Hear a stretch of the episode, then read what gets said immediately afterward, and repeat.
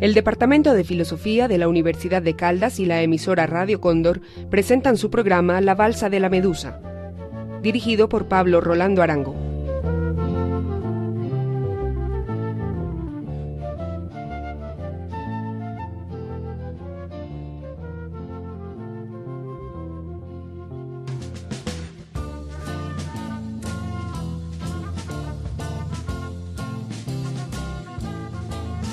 Buenas tardes, amables oyentes. Bienvenidos a otra emisión de La Balsa de la Medusa. Hoy vamos a reproducir la primera parte de una conversación que tuvimos en la Universidad de Caldas con la profesora Mara Constantinescu.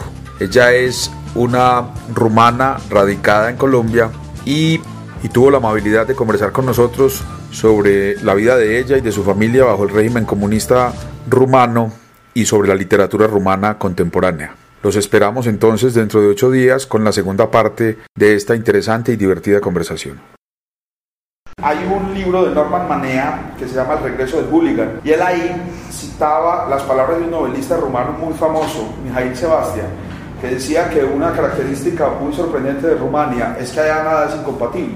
Y una de las cosas que él quería decir con eso era que convivían las cosas que uno se imaginaba que no podían convivir específicamente se refería al caso de amigos entrañables que se traicionaban. A Norman Manea le tocó, por ejemplo, que un amigo lo denunciara porque necesitaba una cama de hospital para su padre. Y Norman Manea le ayudó al amigo a redactar la denuncia. Para que sea buena. yo supongo que a Mara no le tocó vivir esta, este ambiente, ella es muy joven, como pueden ver, pero a sus padres, a personas que pues, muy buena, muy buena introducción porque casi empecé a hablar en rumano, así de buena fue.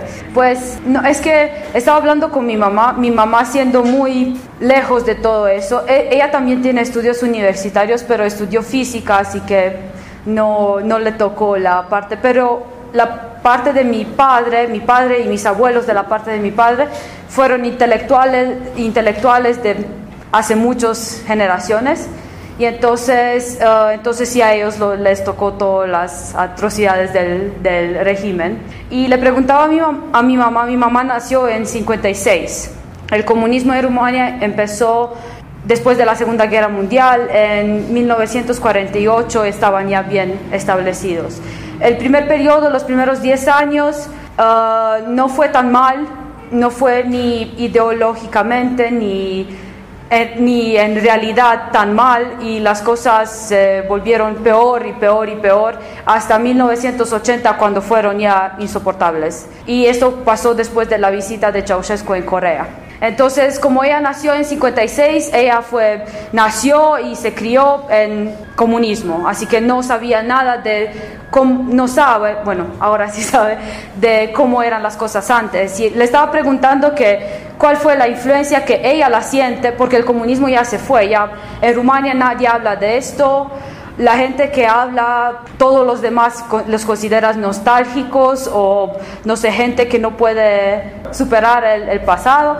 Y entonces ya casi, mi hermana nació, nació en 89 y no sabe nada de eso, absolutamente nada. Y mi mamá me dijo que aun si ellos ya no lo sienten, así como el comunismo, que no sé, que estaba en tu casa, porque realmente estaban. Hemos hablado de esto y es muy difícil explicarlo porque no puedes explicar algo que no existe físicamente, pero sí existe porque en 50 años nos indujo tanto, tanto terror que no, ya no necesitabas presencia física. Era ya todo aquí y uno sabía muy bien qué hay que hacer y qué no hay que hacer. Y entonces ella me dijo que ellos son una causa perdida porque el comunismo para ellos fue la única forma de vida que conocieron. Aún si mis abuelos quiere decir sus padres, vivieron en el tiempo del rey en totalmente otra sociedad que tenía otros principios, otros valores. El comunismo destruyó en esos 50 años absolutamente todo. Así que para nosotros es muy difícil. El comunismo es algo que, a diferencia de Alemania, por ejemplo, que lo disecó y se lo asumió como tal, entonces ellos, el nazismo, por ejemplo, no lo ven como una cosa ni mala ni buena, es historia.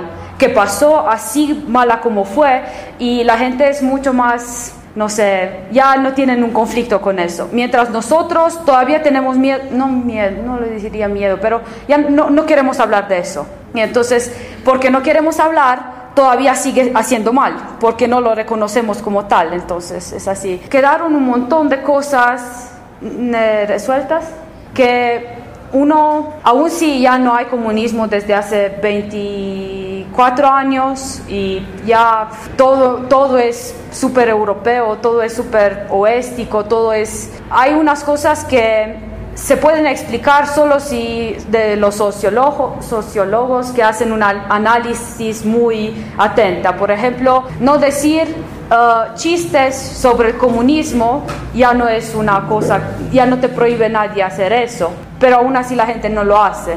Porque ese miedo de, o como estaba hablando con Pablo, de decir mentiras. Durante el comunismo te tocaba mentir mucho bueno, mis padres no, porque a ellos sí los mataron por eso. A mi papá y a mi abuelo sí los eliminaron por eso, entonces ellos no mintieron bien. Pero el resto de la gente, en, el resto de la gente sí sabía mentir así, mirar, mirándote en los ojos. Ni siquiera, eh, por ejemplo, no sé si los que escribían, lo que escribían muchas veces no era verdad, porque aún contigo mismo no podría ser honesto porque, bueno, el comunismo se refinó mucho, en los últimos años tenían Securitate, que eran los servicios secretos internos, bueno, internos y externos, pero internos eran los que lo hicieron tan bien que entonces tenías que ser súper genio para mentir porque ya se daban cuenta, cuenta de todos y bueno, era una psicología muy avanzada. Pero si la gente mentía, no sé, y lo hacen a una hora. Pero hay gente, por ejemplo, la edad de mis abuelos, que fueron securistas, que trabajaron por el servicio, si los preguntas ahora dónde trabajaron, donde igual, no, ya no nos importa. Y si nos dicen que para la seguridad, bueno,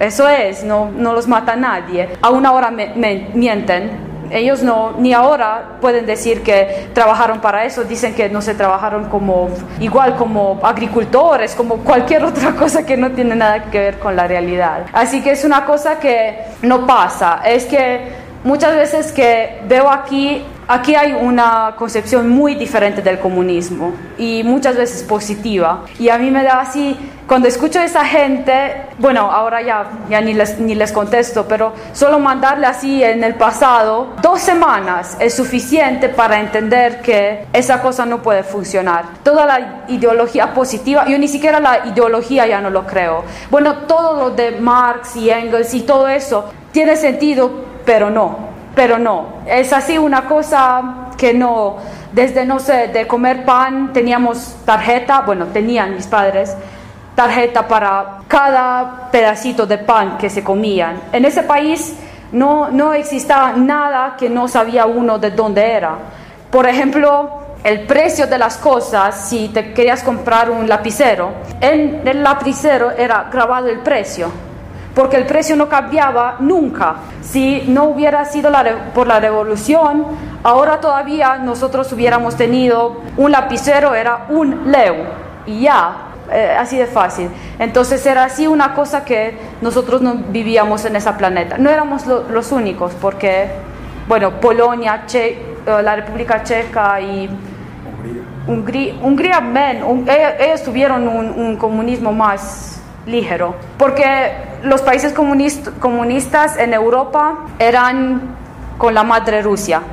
Entonces, Ceausescu, después de la visita en, Corea del Norte, a él como que le pareció muy chévere y quería hacer en Rumania lo mismo. Corea del Norte con Rusia no tenían una, no tenían la misma ideología, eran, son las dos, bueno, eran las dos comunistas, pero no tenían las mismas, el culto de la personalidad no era desarrollado de la misma manera y así. Y después de que él volvió de allá, él dijo, bueno, ah, quiero hacer eso y se alejó de Rusia. Entonces fue lo peor que pudo haber, haber hecho, porque éramos comunistas, pero así solos en el mundo.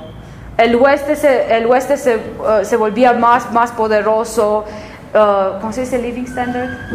eh, los estándares de vida. Los estándares de vida crecían más y más y entonces nosotros éramos los únicos que nos quedamos encerrados allá, ni siquiera comunicando con Rusia, ni siquiera éramos así, nosotros solos allá como una isla y entonces eso fue cuando realmente fue súper, súper mal, que no veía, es que los almacenes tienen que ver fotos con los almacenes de Rumania después de 85, no había nada, absolutamente nada. Eran vacíos porque como el Estado tenía una evidencia muy clara de, que, de cuánto tiene que comer el pueblo, lo que teníamos que comer, se hacían unas filas increíbles, o sea, esa es otra historia, y ya te, te, llevabas el pedazo de pan que te daban y ya, eso era todo. Entonces no encontrabas absolutamente nada. No podías comprar más de lo que el, el presidente decía que puedes comprar.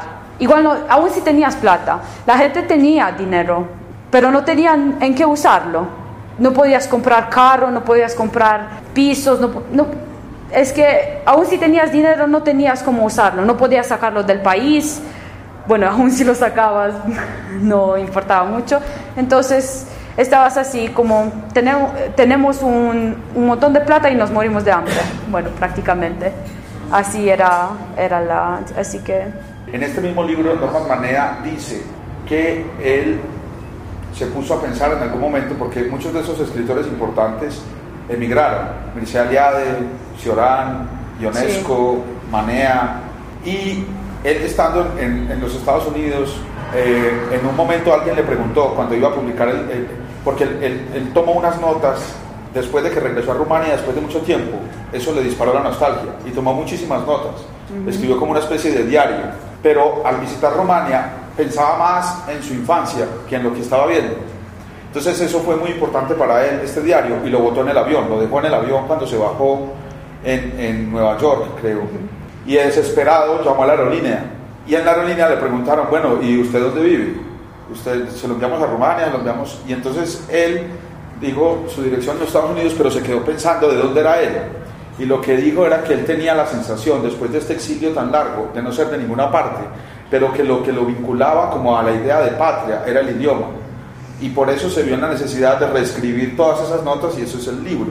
Entonces mi pregunta es, ¿cómo se ve, por ejemplo, en, en la literatura de una, de una escritora como Herta Miller, que vivió en Rumania muy poquito tiempo? Es la misma cosa. Yo creo que ellos siguen siendo muy buenos amigos.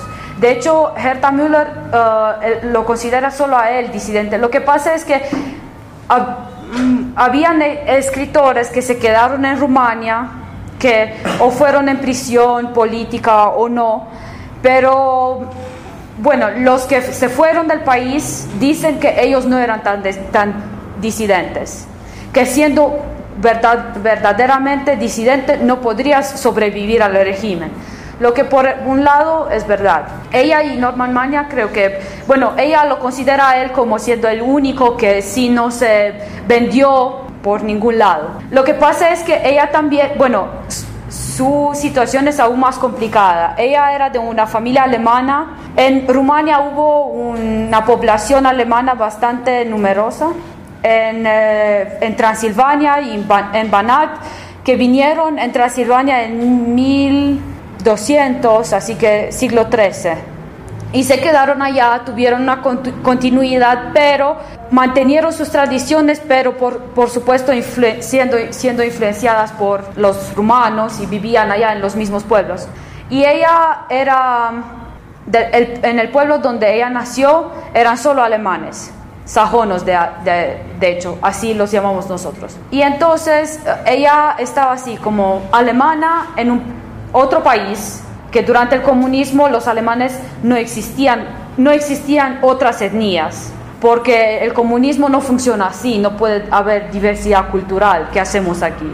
No, eran solo unos y unos. Y entonces uh, ella no, no, se sentía ni alemana porque no era, de hecho emigró en Alemania.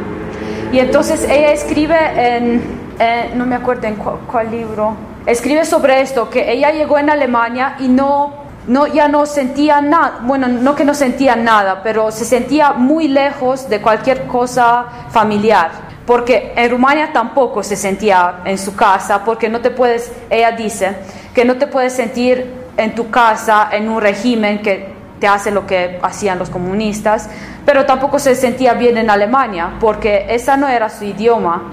Y sus libros tratan mucho de eso, de las diferencias de palabras, que ella dice que el rumano es, un, es el único idioma en el cual pudo haber nacido el comunismo así como era en Rumania, que es el único idioma que eh, ella, por ejemplo, no, no, no, no podía. podía, gracias, uh, traducir cosas en alemán porque eran tan, ruman, tan rumanas y tan, no sé, es que yo también creo que el idioma tiene mucho, es que no, no la puedes separar. Si, no sé, si enseñas o si hablas rumano aquí, muchas de las cosas que son colombianas, ni siquiera españoles, no se pueden traducir. Son unas cosas muy personales. Y ella también habla de Heimat. Heimat es la palabra alemana para, para patria. Patria. patria. En, rumano es también patria. Y entonces ella dice que este patria es así una cosa muy comunista. Para ella es muy comunista, que no puede, que ella cree que la que patria no puede existir en un país libre, que no puedes hablar, por ejemplo, si eres... La verdad es que así es. Por ejemplo, en países o en idiomas nórdicos, por ejemplo, Noruega, Suecia, no existe esta palabra de patria. Es porque eso es algo muy nacionalista. nacionalista. En Alemania también esa palabra existe solo del siglo XIX, cuando fue ese proceso de nacionalización, donde todos los escritores y todos los científicos y todos escribían para demostrar la, superioridad y la especificidad de cada, de cada pueblo o raza o eso es una, es una cosa que creo que sale en, que hay un libro que se llama, bueno, no, eh, en rumano, no sé cómo lo traducieron en español, pero así Motamo sería el rey se agacha y mata. Y allá hay unos ensayos cortos en los cuales trata de esto. Y allá muchos de estos ensayos habla de, de, su conflicto interior, de qué le pasó a ella cuando, cuando, bueno, para ella fue un éxito. Si, si se hubiera quedado un año más en Rumania, pues probablemente la hubieran matado, porque le, le pasó esto a todos sus amigos. Y entonces ella fue como feliz de haber escapado, pero cuando llegó allá se dio cuenta que esa gente no la entendía, primero que todo.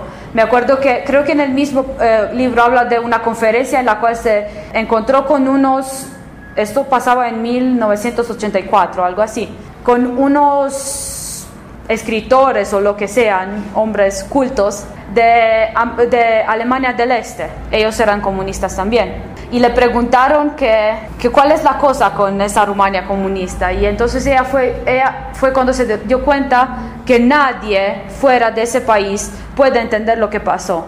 Y entonces eh, muchos de sus libros se tratan de, esas, de, de su conflicto de no, de no poder pertenecer a ningún lugar y a ninguna cultura, y, porque las dos le hicieron mucho mal.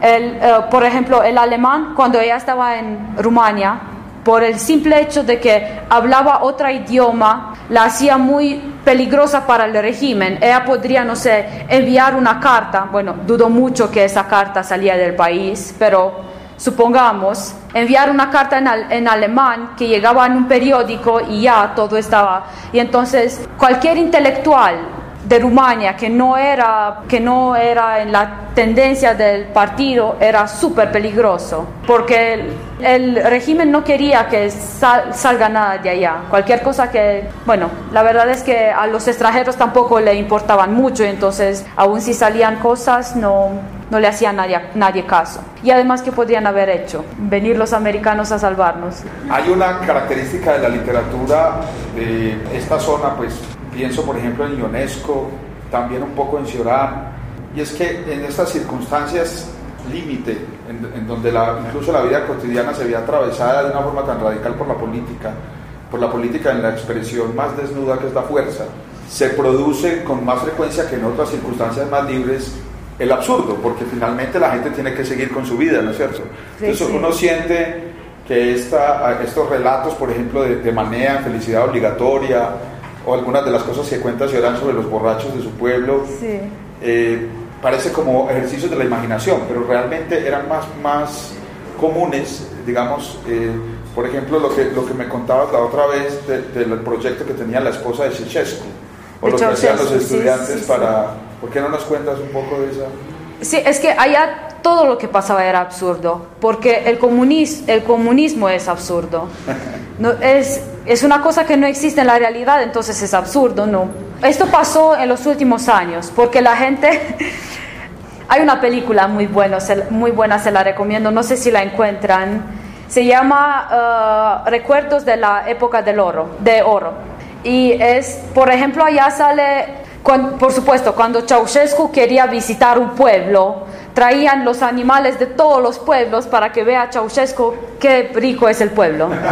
Y eso pasa, me acuerdo que en la película sale que, no sé de dónde, porque en Rumania obviamente no hay loros, pero en un pueblo sí le mostraron loros. Y pues entonces si le mostraron en ese pueblo tenían que hacer algo para que tengan loros en el otro pueblo también. Y entonces pitaron unas gallinas igual. Ceausescu, no era de una inteligencia rara así que para él loros o gallinas pintadas era exactamente lo mismo. Y organizan esta, esta visita y pintan todo y en los tres colores y no sé todo todo funcionaba perfectamente y Ceausescu dice que ya no va a venir. Y entonces los del, del, comité central, que eran el partido, vienen al pueblo y le dicen, bueno, se canceló. Y entonces esos del comité central se quedan en el pueblo porque los del pueblo ya tenían arreglado comida y mucho alcohol y todo, y entonces sí, sí se dio, y entonces eh, se quedan allá de fiesta y fiesta, fiesta, así hasta, no sé, 2, 3 de la mañana, y ven un ringish, ¿cómo es ringish? Una rueda, una rueda de esas mecánicas, sí, una tracción mecánica. Sí, con, con swings. Y entonces le ordenan a ese que tenía la, la, rueda. que, la, que la prende y que se suba él también con ellos en la rueda. Y como ordenaba el partido se hacía, así que no, no, no cuestionabas por qué. Bueno, y se, y se suben todos en la rueda y ya no tenía que, que apagar la rueda. Y como eran súper, súper borrachos, entonces se quedaron allá toda la noche en la rueda, porque estas cosas pasaban cada día, cada día, era algo, es así, es solo un ejemplo, y por ejemplo de reciclar vidrio, obviamente no había plástico, en Rumania no se, no se producía plástico, y habían, por ejemplo, no sé, jarras o botellas o no sé qué, todo de vidrio y frascos y todo de vidrio. Entonces eran a gran precio porque en eso en Rumania se utilizan mucho, como es un país que tiene invierno, hay que preservar muchas cosas, usas todas esas cosas. Y unos estudiantes querían hacer algo de plata. Si la reciclabas, si la llevabas a un centro de, de colección, uh, te daban plata. Entonces los estudiantes deciden hacer un poco de dinero con eso y van de puerta a puerta y dicen que son no sé qué ingenieros químicos y no sé qué. Los ingenieros eran muy respetados en, en Rumania comunista y querían hacer unas pruebas sobre la calidad del aire. Y entonces pedían aire del, no sé, eh, del cuarto en frascos de, de, vidrio, obviamente.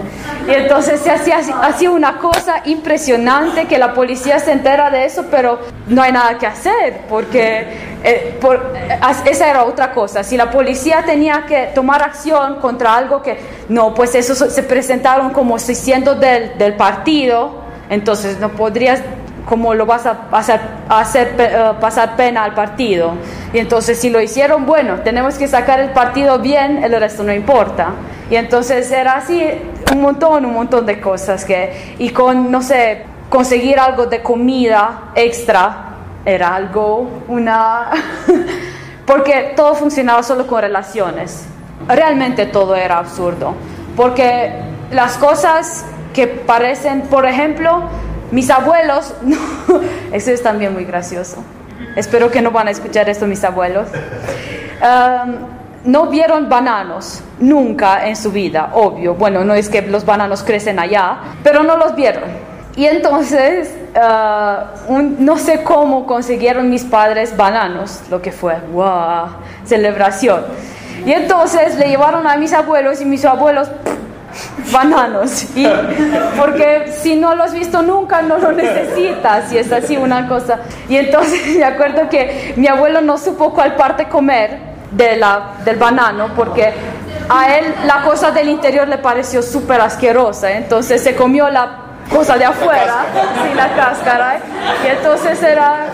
Así que, así que a él no le impresionaron los bananos, era así como, qué cosas más malas comen, comen estos allá. Sí.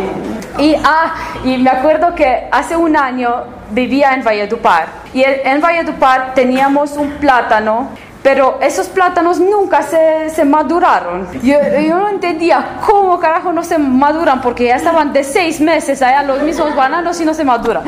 Y hablo con un amigo mío y nos acordamos los dos que antes de 89, obviamente que si conseguías bananos no eran maduros, sino eran verdes y eran malos. Y, y todo el mundo, lo, las pocas bananas que, bananos que conseguían, las la dejaban uh, arriba del del armario para que se maduren. Y entonces me dice mi amigo, pues no sé, llévatelas de allá porque obviamente no funciona así y las pones encima del armario porque así, así se hacen los bananos. Y estos somos nosotros, la generación muy joven, que yo nací en 87, así solo tres años de comunismo y todavía tenemos estas cosas, así que este problema pues de la escasez de, alimentos que se mezclaba con el rigor del régimen. Me contabas que también llevó a que muchas personas delataran a sus propios amigos ante la seguridad o ante el régimen por nada, es decir, sin necesidad de pues tortura, sin necesidad de mayores presiones físicas. Pues uh, creo que en los últimos años se convirtió en, co en costumbre. Ya la gente no pensaba, en serio que no pensaba. Es que no sé cómo, porque no, no leí mucho sobre esto, pero esto de brainwash realmente funciona. Y entonces la gente ya no leí algo similar que pasó en los conflictos de las bananeras aquí. Era así una cosa que, ¿por qué no decir? Igual, si no decías, te perdías, no sé, un banano. si lo decías, a ti no te hacía nadie nada malo. Y entonces, sí, se, bueno, en, las cárceles, en los cárceles, los o las? Las. Las, las cárceles era más triste, porque normalmente las cárceles eran llenas de intelectuales. Era la más grande desventaja que podías tener. Si encontraban dos libros en tu casa, ya, cinco años. Así, por oficio. Uh, por ejemplo, mi tía, la esposa del hermano de mi abuelo, ella también estuvo en la cárcel. Las mujeres no era tan común, pero sí. A las mujeres las, torturaban y las dejaban en la cárcel. Eran muy pocas las que, las que hacían cárcel. Las monjas sí, las monjas sí, casi todas. Y entonces, esa, esa es otra, otra cosa muy absurda. Por ejemplo, mi tía todavía vive, tiene como, no sé, 90 y mucho. Hay otra cosa que, que dice que uh, si salían de allá vivos no se van a morir nunca. Y la verdad es que pasó con muchos, que si sobrevives a eso, no, no hay muchas cosas malas en el mundo que te pueden matar. Porque, ¿qué? Si, si, no te, no, si no te mató eso, no. Y entonces ella, a una hora, por ejemplo, si se entera que una de sus compañeras de célula murió, la, familia no importa, ella se va allá porque los unió tanto esa cosa, es, es algo que no se puede explicar, es, no sé, compartir, primero que todo, no volverte loco, eso era lo más fácil, que de hambre te mueres y no es tan malo, pero volverte loco allá realmente no era el lugar, realmente no era el lugar.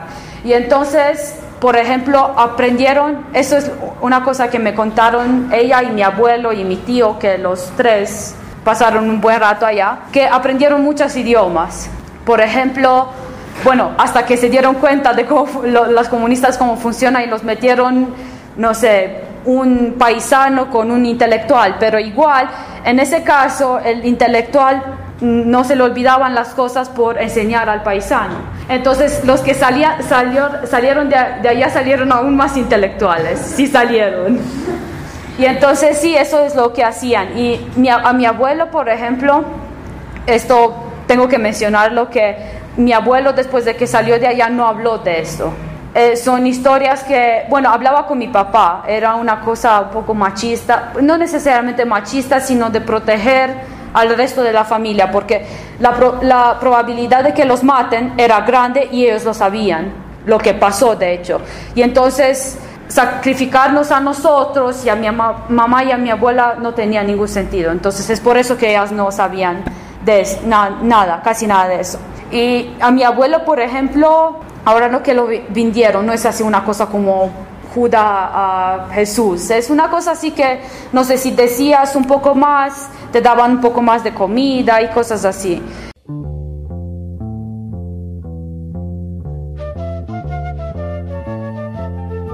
Acaban de escuchar La Balsa de la Medusa en Radio Cóndor 1540 AM, emisora de la Fundación para el Desarrollo Educativo de Caldas.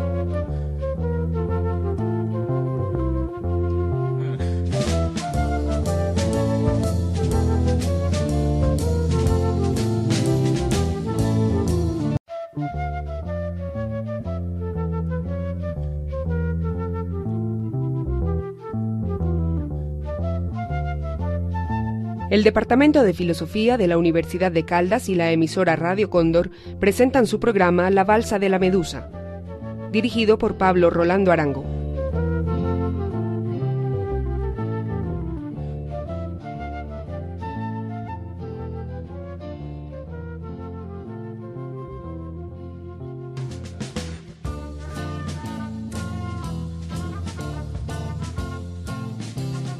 Buenas tardes, amables oyentes. Bienvenidos otra vez a la Balsa de la Medusa. Hoy continuamos con la conversación con Mara Constantinescu acerca de la vida y la literatura en el régimen comunista rumano y continuamos con el relato de lo que ocurría con los presos políticos y específicamente lo que les pasó al abuelo y al padre de Mara. Este es el último programa del 2013. Los esperamos nuevamente a finales de enero del año entrante con una nueva programación. Aprovecho para desearles una feliz Navidad, un feliz año y para agradecerles por su compañía. Lo más triste es que hubo muchos que no traicionaron a nadie y que terminaron muy mal y que nadie le hizo ninguna estatua y nadie, bueno, después de que salieron allá, de allá ya no tenía que respetarlos, pero fue así una cosa que de todas formas salías mal de allá. Y por cualquier cosa que, no sé, a mi, a mi abuelo, bueno, yo me imagino que por mi abuelo sí pagaban mucha plata a los que a los informadores. Pero mi abuelo lo, lo, sabía, era así. No era ninguna cosa, bueno, que teníamos micrófonos en la casa, no lo supo. Y igual, no sé cuándo pararon de escucharnos, igual después de 80.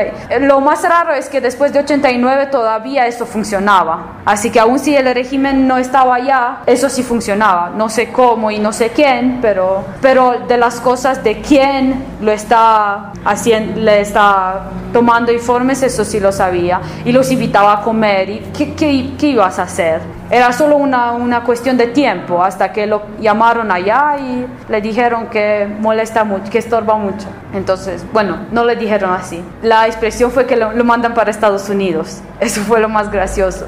Mi abuelo fue tan estúpido para creerlo y empezó a, a aprender inglés. Los primeros libros en inglés lo, lo, tenía de... Y él tenía planeado de lo que yo sé, no, no puedo ser muy, estar muy segura, que si va a llegar allá va a decir todo y que no, no importa las consecuencias, porque ya sufrieron más de eso que podría pasar. Pero no, lo, lo mataron en 88, en abril. ¿Qué día es hoy? 20. Bueno, eh, hace 25 años y 3 días, el 20 de abril o algo así. Pero eso también lo hacían con mucho estilo, no, no como mata aquí la guerrilla que dispara así sangre y espectaculoso, ¿eh? no. No, lo, lo, hacían así, te lo o te lo mandaban muerto, nadie sabe qué pasó, un infarto, le dio un patatús. Y, o le echaban un montón de sustancias, entonces cuando llegaban a la casa, después de dos o tres días, moría de, ¿cómo se dice eso? De ataque cerebral. Eso es algo que no, que no se puede comprobar, que no es una prueba. Puedes morir de eso sin tener nada y sin ninguna Entonces e, eso era muy seguro. Lo mandas así y bueno, se muere después. Pero nosotros nos hemos dado cuenta porque mandaron dos que los mandaron a llamar a la capital, en Bucarest, al mismo tiempo, volvieron al mismo tiempo y murieron dos días después, los dos. Entonces, eso fue... Sí. Tú me decías que es casi imposible saber la verdad sobre esos años. La primera pregunta que te quiero hacer a ese respecto es por qué es tan difícil y la segunda es, de todas maneras, cómo aparece, eso, cómo aparece esta época en la literatura romana. Bueno, primero te pregunto yo, ¿por qué saber todo eso? No, no, no, digo que haya que saber. No, pero es, esa es la, por ejemplo, mi digamos, aquí existe la idea, que no sé si sea falsa o verdadera, de que las víctimas o las personas, no víctimas directas, pero que han vivido horrores, necesitan saber la verdad. A veces a mí me parece que hay personas que no quieren. Bueno, para, para mí, que no sé, es que a mi hermana, a mi hermana no le importa nada, pero absolutamente nada. Y entonces, no sé qué me pasó a mí, que a mí sí me importa, pero a mí también como empezó a pasarme, porque, bueno, primero mi mamá me dijo, ¿a qué te sirve? Eh, eso es todo lo que hizo la seguridad, tiene unos archivos consistentes, pero ellos tampoco fueron estúpidos, así que en 89 quemaron muchas de ellas antes de que se, acabara todo, antes de que lo mataran. Y entonces las cosas realmente importantes ya no, no existen. O si a, a Miller le pasó que el archivo... Bueno, eso no sé, ella vino en Rumania hace dos años y reivindicó su carpeta, así se llamaban, las carpetas de la, de la seguridad, pero eran montañas de carpetas. Todo se escribía allá, absolutamente todo. Y se inventaban cosas también. Y entonces ella vino para reivindicarlo, pero no le dieron nada. Ahora no sé si el suyo realmente no existe, ya no existe o todavía tenemos servicios secretos que están en el mismo trend en la misma tendencia. Eso sería un poco triste, pero bueno, igual no se la dieron. Bueno, le, dieron así como dos hojas allá para darle algo, pero no. Yo cuando quise hacerlo para, mis, para mi papá y para mi abuelo, como heredero de eso lo puedes hacer hasta la tercera generación. Así que yo puedo hacerlo para mi abuelo y mis, mis hijos podrán hacerlo para mi papá. Y entonces uh, mi mamá me preguntó por qué. Y la verdad es que tiene razón. La mayoría de esa gente todavía vive. Así que ¿a, qué me serviría a mí andar en la calle y encontrarme con uno que sé que era informador para mi abuelo? No, me, no creo que me haría bien. Al contrario. Entonces en esos archivos sí se puede, pero no nos sirve a nada. Lo que sí nos sirve eh, y eso sí se está trabajando en eso, no sé qué bien, pero de que esos que fueron parte del régimen ya no tengan posiciones en el aparato del Estado ahora. Eso es algo que no, no puede ser.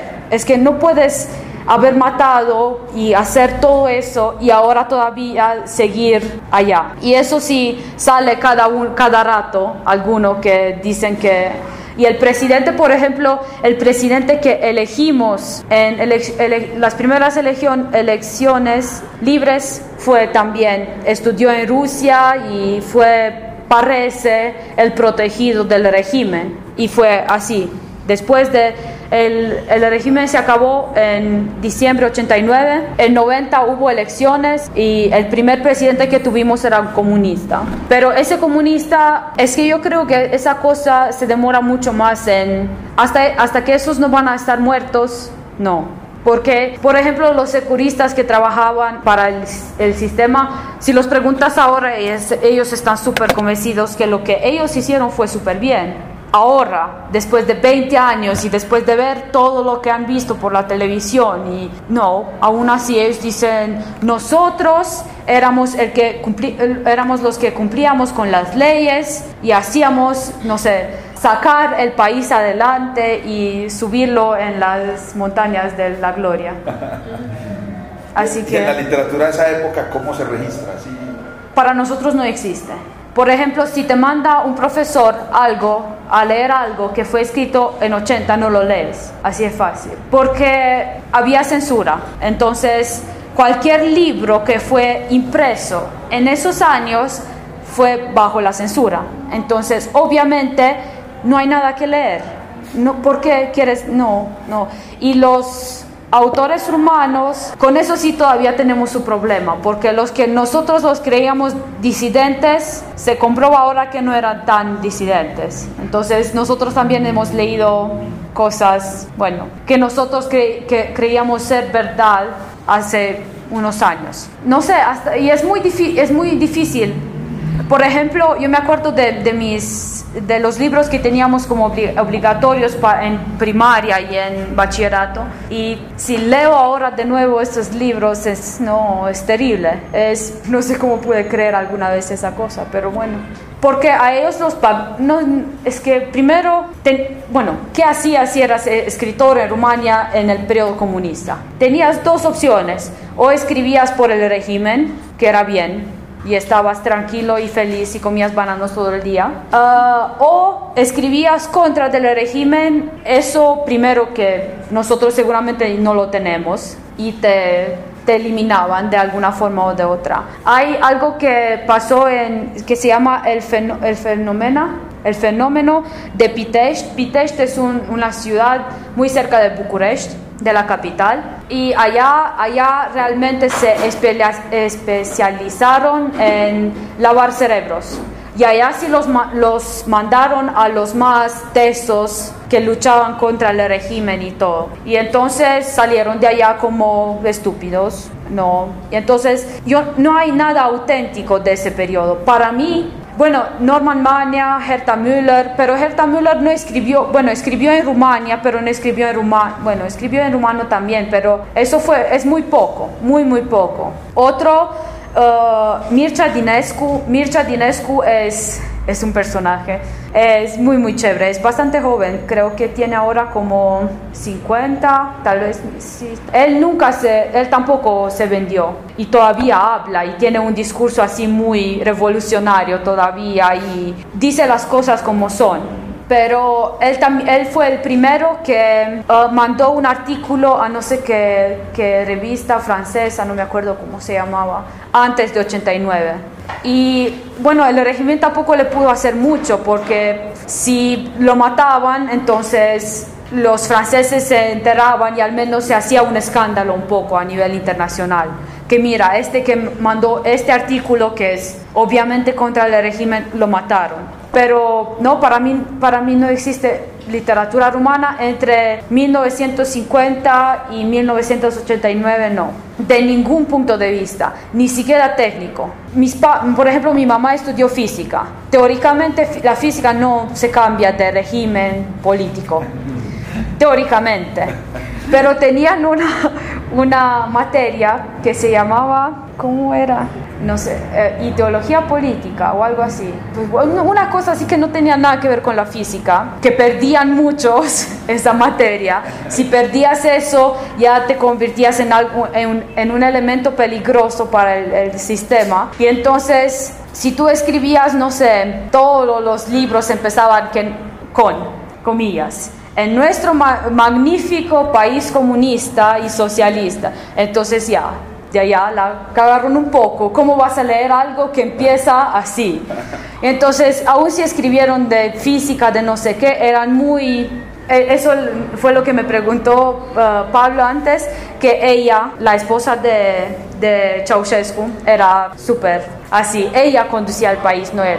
Y ella era, bueno, ella no, no, no tenía estudios, ninguno de los dos tenían, tenían estudios. Él fue zapatero antes, y ella no sé, pero igual, seguramente no tenía ningún estudio. Y entonces ella la quisieron, hacer, bueno, no, ella quiso ser doctor honoris causa de todo lo que movía, de todo. No hubo universidad de Rumania sin que la hagan doctor, doctor honoris causa de algo. Y entonces se decidió ella, no sé, me imagino yo, mmm, ¿cuál suena chévere? Así Marie Curie, no, química. Entonces la hicieron doctora en química y no. ¿Qué hizo? Fue algo, por ejemplo, eh, tenemos en Rumania un, como unos recursos naturales de asfalto, que es así, no sé, están allá, no sirven de nada, obviamente, pero ella, ella consideró que de eso se puede sacar energía y mandó a hacer un complejo... La brea, sí, sí, la brea, sí. No, no, bueno, sí, se puede. Pues, No sacar. No, no lo sé. Pues no, no, eso le digo yo que no se puede, porque lo intentaron. Ah, sí, porque prende. no Ah, sí, sí, sí, sí, sí. Bueno, y entonces ella dijo que no, no pero leía el artículo hace una semana y todavía me, me muero de la risa. Y ella quiso hacer un proyecto para venderlo a lo- los grandes poder- poderes capitalistas. Eso creyó ella que fue. Y entonces mandó a hacer un conjunto industrial impresionante, así como el tamaño de Caldas. El tamaño de Caldas en un país como, no sé, que no es más grande de Cundinamarca.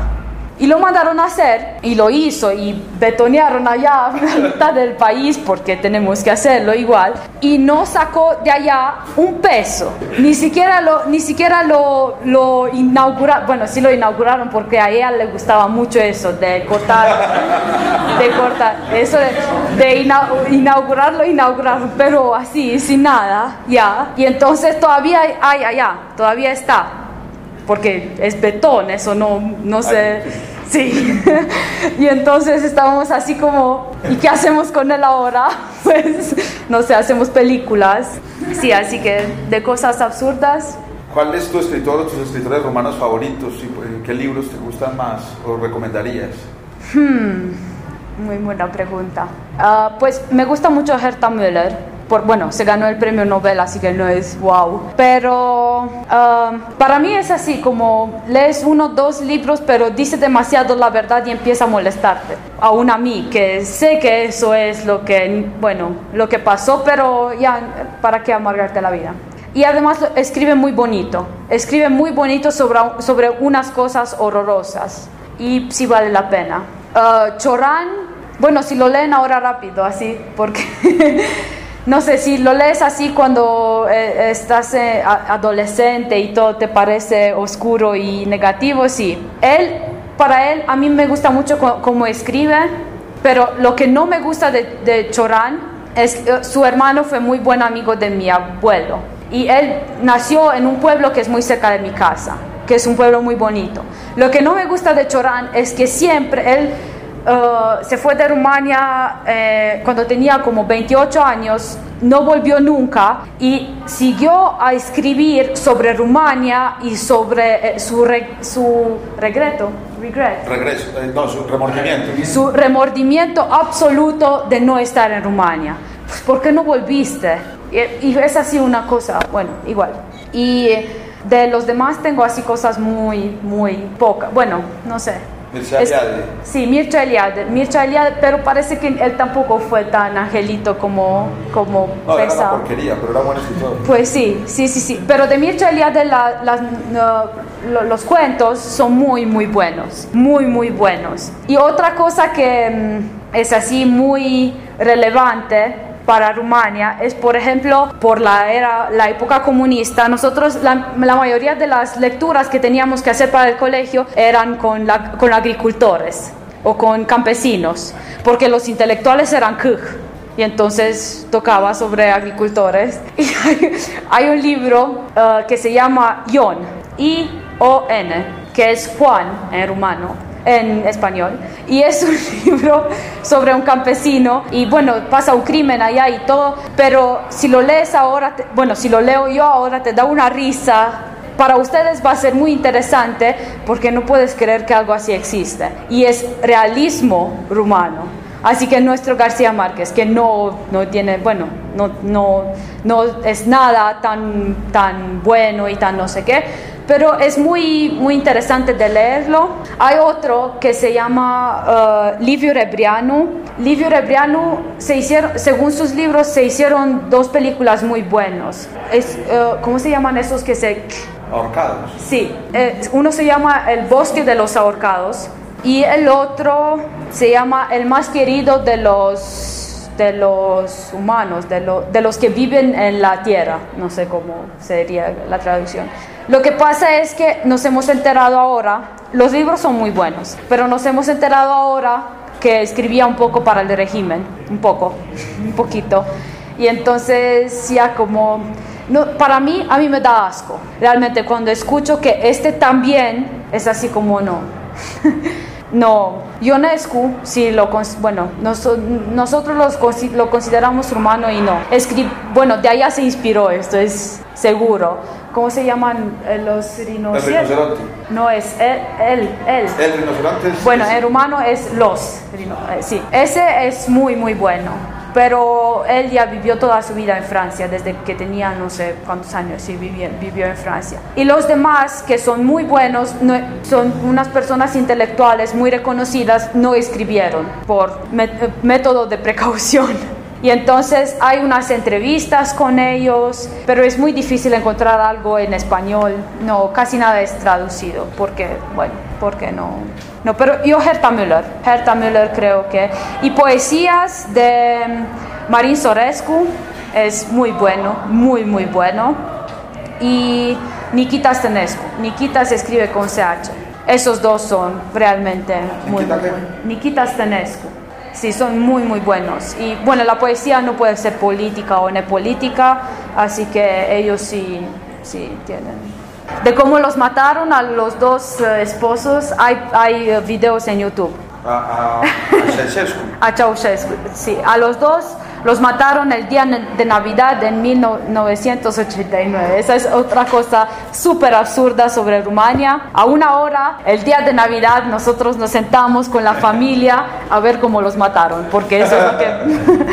pues, a celebrar el natalicio de Jesús y la muerte de Ceausescu. Sí, entonces cada año lo, los vemos. Pero es muy interesante, no sé si tendrás subtítulos en inglés. Cuando le hicieron el, el, uh, no el proceso, como el, el juicio. El juicio, ellos no se, da, no se daban cuenta absolutamente de nada. Ellos, ellos estaban tan convencidos que lo que ellos hacen es bien, que ella tiene un discurso así que, pero ustedes hacia el pueblo. no el pueblo, sino hacia los que... El jurado. El jurado, sí. Uh, como que ustedes somos, somos, son como nuestros hijos, que nosotros los crecimos, los criamos, nosotros les dimos todos los que, los que tienen, así, en la cara de esos. Y después de 50 años en la cual destruyeron todo. Y eran súper convencidos de esos, súper, súper convencidos. Y otra cosa que es muy chévere de ver es las, las paradas, no las paradas, las, los desfiles Sí, eso sí es un sincron perfecto.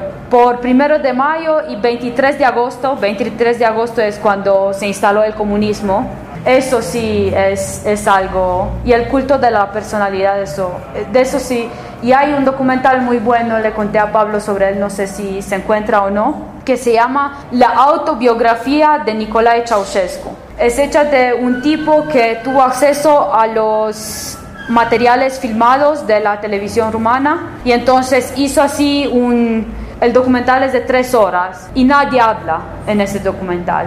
Y es desde que, desde que murió el antecesor, antecesor. antecesor de él hasta que lo mataron son uh, así partes relevantes de lo que y es además muy graciosos. Los dos eran de una estupidez rara. Él no sabía ni leer era así, ver sus discursos es algo, es súper gracioso, no sé, verlos eh, tomando sol o jugando voleibol, eran súper antitalento en todo, los dos, los dos eran así, y es muy gracioso ver eso. Menos gobernando, gobernando sí. Bueno, sí lo hicieron, sí, sí, él y la, la, reina Victoria fueron los más largos de, de, Europa, sí, así que... ¿Cómo sientes tú la Rumanía de ahora? Pues como la... ¿De punto de vista social o...? No, suyo, o sea, después de que acabó ah, el, sí. el régimen, ¿cómo está ahora? Pues de Guatemala en Guatepeor. Porque, bueno, porque es parte de la Unión Europea primero. Entonces, todo va hacia... Pero lo que pasa es que lo que sí me gusta es que somos muy, tenemos un espíritu cívico muy bien desarrollado. Así que toda es, todo lo que hemos vivido no nos dejó así como plantas, sino ahora sí queremos luchar para lo nuestro. La cosa que es Guatemala es que no funciona. Es que eh, ese, no sé, es, es una mezcla tan rara, es muy, muy raro Primero que todavía encuentras personas, para la gente muy vieja es muy difícil convencerlos que ya sea, eh, para ellos es más fácil creer que bueno, vivimos así como, como hemos vivido todos estos años para no cambiar porque el cambio da. Y entonces el cambio, sí hay mucha gente que estudia en el exterior, hay, estoy muy soy muy orgullosa de todo lo que es Rumania, y, pero Rumania a causa de esto, del comunismo y de lo que dejó en nosotros, hay una canción de una banda que la prohibió el, el régimen y cuando volvieron en 90 hicieron una canción que se llama en la sombra del gran del gran oso. Oso en rumano es URS. URS es la Unión República Socialista, Soviéticas. Y entonces la canción dice que los, ¿cómo se Las, las uñas del oso. Se quedaron en nosotros. Y todo, todos estos 50 años los llevamos con nosotros, al menos mi generación. Entonces las cosas sí cambiaron, pero um, no sé. Por ejemplo, nosotros ya no creímos que hay algún político en ese país que hace las cosas bien. No, no puede haber. Hasta que todos esos que nacieron en comunismo no van a morir, yo no puedo creer eso. Primero que se educar, que fueron educados en ese sistema. Mi mamá, por ejemplo, es una persona muy abierta y muy... Pero ella me dice es que tú no te puedes dar cuenta cómo es ser educado en una cosa y vienen todas las... una verdad completamente diferente para creerla. No, no funciona así. Es como es como, no sé, uh, ser súper uh, practicante en una religión, pero así fanático, hasta, no sé, así como la mitad de tu vida, como 40 años, y después viene alguien y te dice que no, que eso, eso ni siquiera existe. Es así, entonces, yo lo, bueno, no sé, lo, lo raro es la diferencia muy grande entre mi hermana y yo. Yo nací en 87, mi hermana en 89. Yo estoy muy pegada al pasado, muy, muy, de la música que escucho, de las cosas que me gustan, de la todo y sin quererlo, no, no decidí así, sino que así fue, mientras que mi hermana es al contrario. Y eso estaba hablando con unos amigos míos de la misma generación, así 86, 87, bueno, no, de, de los 80 hasta 87, todos estamos escuchando la música que escucharon nuestros padres, estamos leyendo los libros que leyeron nuestros padres, por una cosa muy rara. Por ejemplo, escuchar Pink Floyd. Para nosotros es una cosa de como de vengar a nuestros padres, porque ellos para escuchar Pink Floyd hacían tres días de, de, los golpeaban allá la seguridad solo porque escuchaban música extranjera, así de fácil.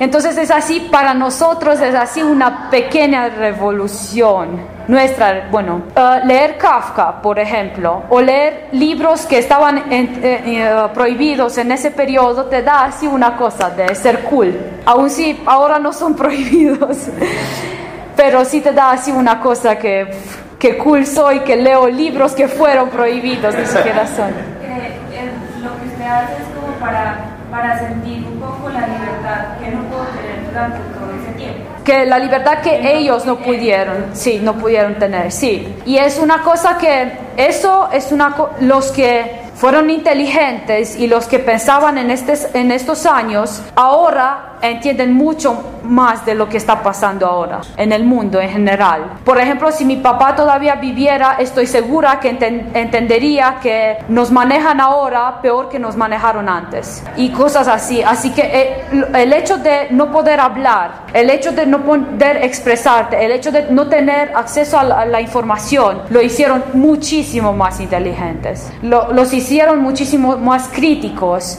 Por ejemplo, ahora las generaciones jóvenes escuchan un cierto tipo de música porque es la tendencia. Con ellos no pasaban eso porque no habían tendencias. Había solo un tipo de música que se hacía en el país.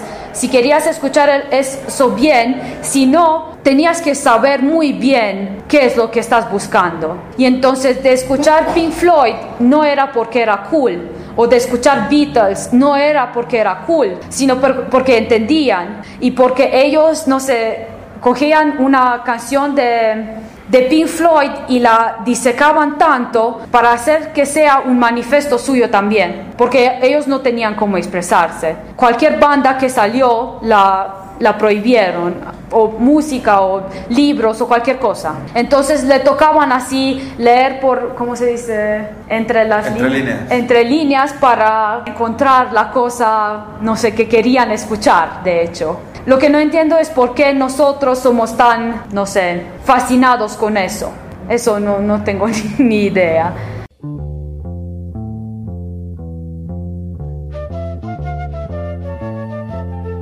Acaban de escuchar La Balsa de la Medusa en Radio Cóndor 1540 AM, emisora de la Fundación para el Desarrollo Educativo de Caldas.